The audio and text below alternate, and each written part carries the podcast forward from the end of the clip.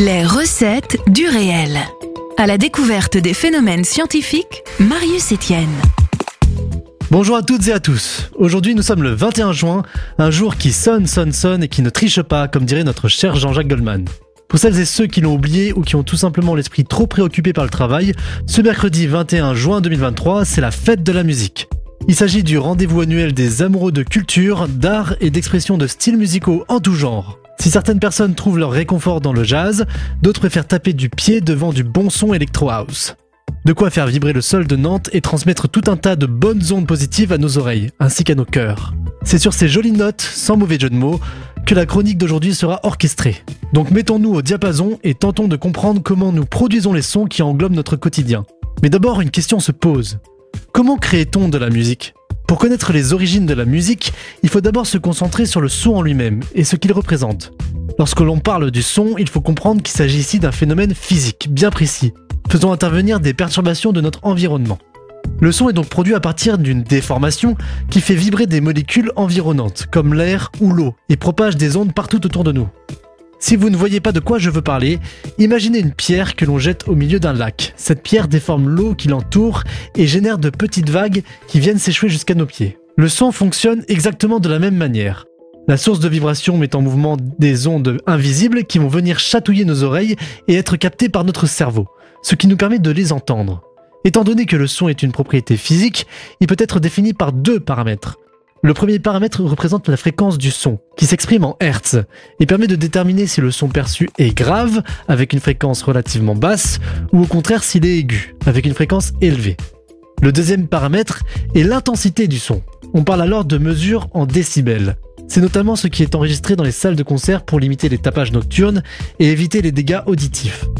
Attention tout de même à ne pas trop nous surestimer quant à nos capacités à entendre le son, car l'être humain ne peut percevoir qu'une certaine gamme de fréquences située en moyenne entre 20 et 20 000 Hz. À titre comparatif, les chiens et les chats, eux, peuvent entendre des sons dont la fréquence peut atteindre 60 000 Hz, ce qui leur permet de détecter le moindre moustique récalcitrant de notre chambre. Le son lui aussi peut être de deux types. Nous différencions donc le son pur et le son complexe. Le son pur représente une vibration constante avec une fréquence fixe, à la manière d'une tonalité de téléphone. Le second type de son est ce qu'on appelle le son complexe, qui, comme son nom l'indique, est constitué tout simplement d'une superposition de sons purs. Avec ou sans grande cohérence, il fait partie des sons que l'on entend couramment dans la nature. Si ces sons complexes n'ont aucune harmonie, cela veut dire que plusieurs fréquences s'entremêlent et ne permettent pas à notre cerveau de distinguer les différentes ondes qui les composent. On parle alors de bruit, qui de par sa nature chaotique, peut produire une sensation désagréable ou gênante à nos oreilles. Sous une exposition prolongée, le bruit pourrait carrément avoir des conséquences néfastes sur notre santé auditive, que ce soit par le stress ou par les insomnies par exemple.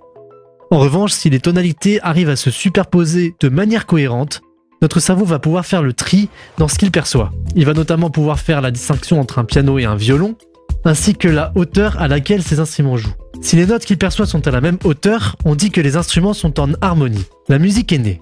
Mais il faut se rendre à l'évidence. Bien qu'il est toujours plaisant d'écouter un single de Queen, le titre ne serait rien sans la voix percutante de Freddie Mercury. Venons-en alors à notre troisième catégorie de son, la parole. La voix humaine fonctionne de la même manière qu'un instrument à vent pour qu'elle produise de la musique. Il faut des molécules d'air et un intermédiaire qui fait bouger ces molécules. C'est là qu'intervient le rôle du larynx. Cet organe est situé dans notre gorge et se compose de deux membranes qui forment une légère ouverture. L'air qui est expiré par les poumons est projeté très rapidement contre les membranes du larynx, qui vont alors vibrer et propager des ondes sonores. Ces ondes sont ensuite amplifiées par le pharynx et les cavités de la bouche et du nez, et sont modelées par la langue et les lèvres de manière à produire des sonorités diverses et variées. C'est ce qui nous permettra, entre autres, de nous exprimer via le langage parlé, mais surtout de pousser la chansonnette un soir de karaoké. Je terminerai cette chronique en évoquant les différents contrôles que peuvent avoir notre milieu sur la propagation de la musique. Il faut savoir que la vitesse et l'intensité du son dépendent du milieu dans lequel il vibre. L'eau par exemple est plus dense et moins perturbable que l'air, raison pour laquelle on ne peut pas vraiment nous entendre sous l'eau. Parmi les autres propriétés qu'affecte le son, nous avons également la température de l'air, sa densité, sa compressibilité ou même son taux d'humidité.